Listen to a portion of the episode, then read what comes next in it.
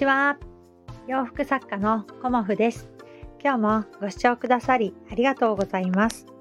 コモフのおしゃべりブログでは40代以上の女性の方に向けてお洋服の楽しみ方をお伝えしています。今日はですね、エビデンスと感覚というようなお話をさせていただこうと思います。まあ、あの、エビデンスっていう言葉、この頃ね、この頃っていうのかな、なんかすごくよく聞くようになったなっていうふうに思っていて、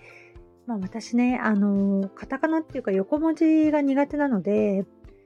最初はね、エビデンスって何だろうっていうふうに思ってたんですよね。で、あの、根拠があるかっていうことなんだろうね、きっとね。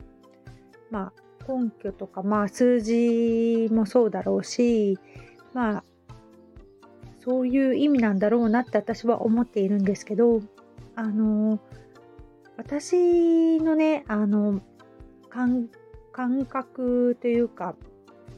私はねエビデンスよりも感覚をねあの大事にしてものづくりをしています。うん、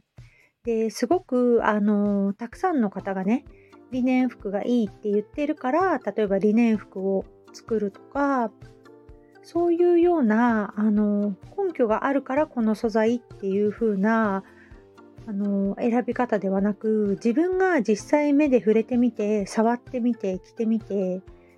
ていうような感覚をねあの大事にしていろんなものを選んだり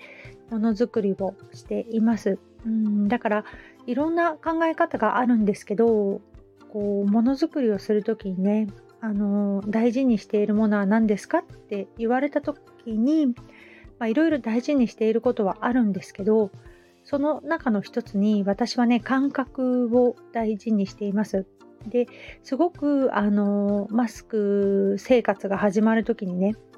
このマスクはあのどうだとかああだとかっていうまあ検証されたねあのデータが出てきて、まあ、それがエビデンスみたいな感じになっていくんだろうけれども私はねあのやっぱりこう清潔感とかねまあいろいろあると思うんですけど最初ねあのマスクに関してはガーゼマスクリネンマスクを使っていました。でえーとまあ、早い段階でちょっといろんな方からお問い合わせをいただいたので販売をするっていうことにあの切り替えたんですよね。でそこからものすごくたくさんのあのご注文をいただきましてその当時はほんの数ヶ月で1000枚とか、うん、あのマスクも寝ても起きてもマスクを作って発送するみたいな そういう日々を過ごしていたことがまあ34ヶ月あったかな。うん、でそこから先あのやっぱり皆さん不織布のマスクがや一番ねあのいいというような報道とか、まあ、見解もあり、まあ、うちの家族もあの最初はねガーゼマスク使ってたんだけど市場にねマスクが出回るようになってからは、まあ、家族で不織布のマスクを使うようになりました。うん、でここに来て、あの、だんだんねマスクを外してもいいですよみたいな流れになってきた時に私はやっぱりこの不織布のマスクっていうのかな？あの市販されてるマスクだとこうお肌がねやっぱりカサカサしてきちゃうんですよね。でこれなんとかならないかなってずっと思っていてだからねあのあえて今はもう家からねあのお散歩に出たりスーパーに行くぐらいなので私はなるべくあのガーゼとリネンのねマスクをこの頃はつけています。うんまあ、あのそれはね人それぞれだからあの私がこれがいいですよとかそういうつもりはないんですけど私自身のね感覚にちょっと寄り添ってね私は今花粉症も結構ひどいのでそれでね、結構、なんていうのかな、花粉症の時ってお肌がね、こう乾燥しちゃったりするんですよね、逆に。うん、だからそういうのもあってこうウォーキングする時は今まではねマスクをつけてなかったんだけどとてもねあの花粉がきつくてマスクしないで出るっていうことはないんだけどこう自分のね お肌のために今はガーゼとリネンのマスクを使っています。だからあの人それぞれなんだけれども私はね感覚重視で言っていますっていうお話をねあのちょこっとさせていただきました。まあ、マスクに関わらずね今ちょっと春のスヌードの準備をしてるんですけどスヌードもねやっぱりこうお肌に優しいものっていうことでガーゼスヌードにこだわって今は作っていますでもうちょっとしたらね、まあ、あと1週間2週間ぐらいしたら販売できるかなっていうような段取りで今進めているのでもしねあのガーゼのスヌード気になる方がいらっしゃいましたら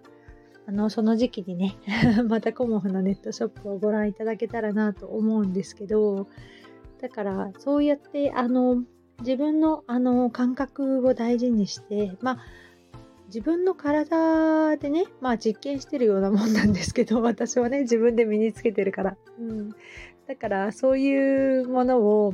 やっぱりこう、春から夏にかけてっていうのは、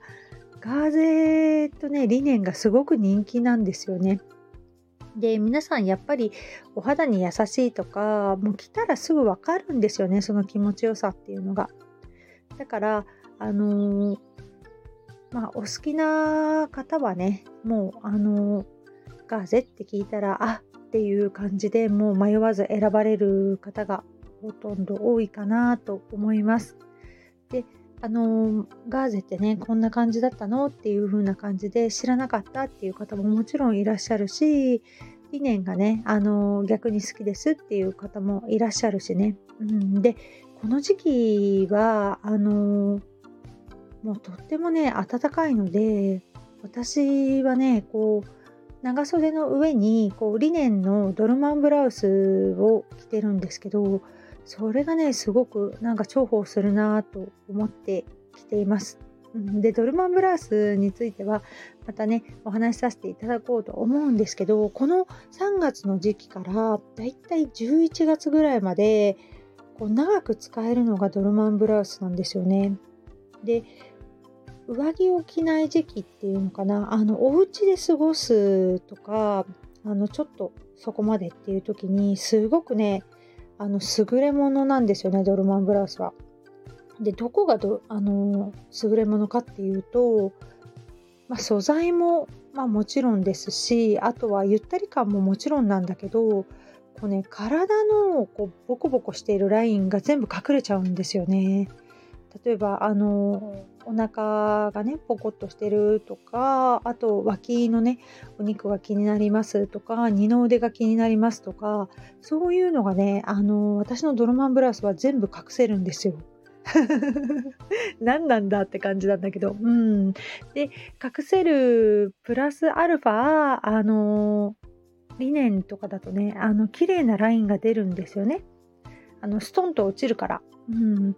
かといって広がらないっていうようなあのそんなね良さがあるんですよね。だからこうゆったりシルエットでこうナチュラル感というかねあのが好きな方はぜひぜひねドルマンブラウスあの着てくださったらねいいなと思っています。でお袖がねゆったりしてるんだけどこう意外と私考えていてドルマンブラウスってこう脇が見えにくいあの寸法にしてあるんですよパターンに、うん、だから結構皆さんあの一回ねこう気に入った方は長く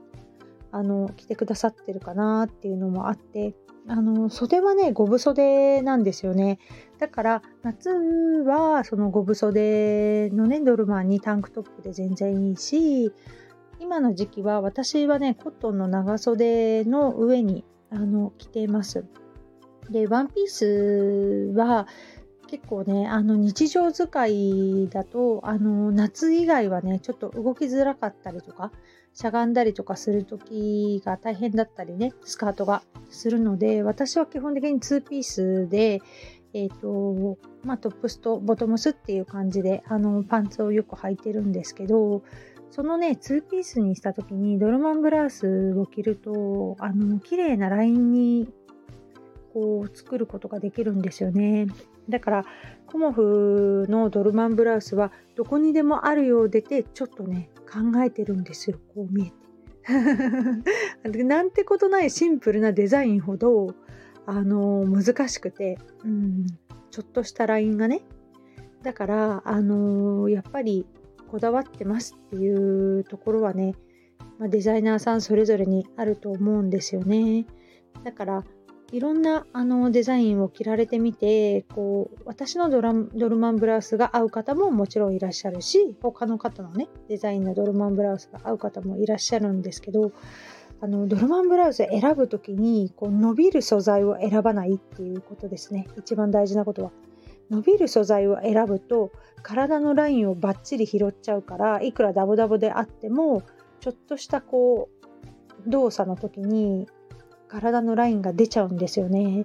だからあの伸びる素材ではなく伸びない素材、うん、コットンとかリネンとかそういうものを選ばれることを私はおすすめします。ということで結局ドルマンブラウスの話をしてしまいました。ね、長くあの聞いてくださってありがとうございました。洋服作家コモフ小森屋隆子でした。ありがとうございました。